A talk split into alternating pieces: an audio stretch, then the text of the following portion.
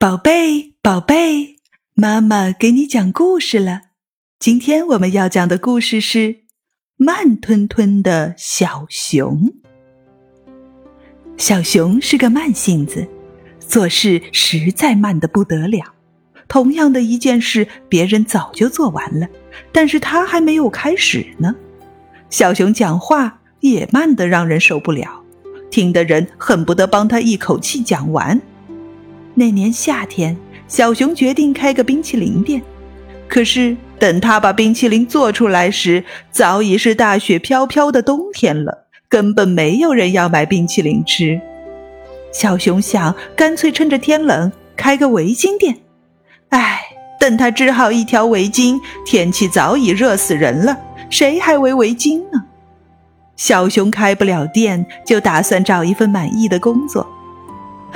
我去当节目主持人吧。现在播放晚间新闻。原来只有半小时的新闻，他竟然播到半夜才播完，人们只好上床睡觉。经过几次失败，小熊不知道自己能干什么事，就到处去请教别人。爱开玩笑的小兔说：“这还不简单，你去当火车司机好了。”哪里知道啊！小熊开的火车就像蜗牛一样，慢慢向前爬，乘客急坏了：“喂，开快点，我们要迟到了！”这哪是火车啊，简直就是牛车嘛！小熊连续找了好几次工作，一直都不满意，心里十分难过。最后，小猴终于想出了一个全世界最聪明的主意：“你可以去开压路机吗？”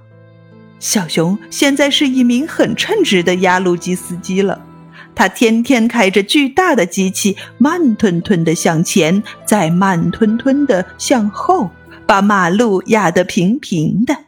小熊碰到谁都会快乐地说：“我爱这份工作。”故事讲完了，如果你喜欢我的故事，请分享给更多的妈妈和宝宝们吧。接下来，让我们在阿尔法脑波音乐中。享受放松和愉悦吧。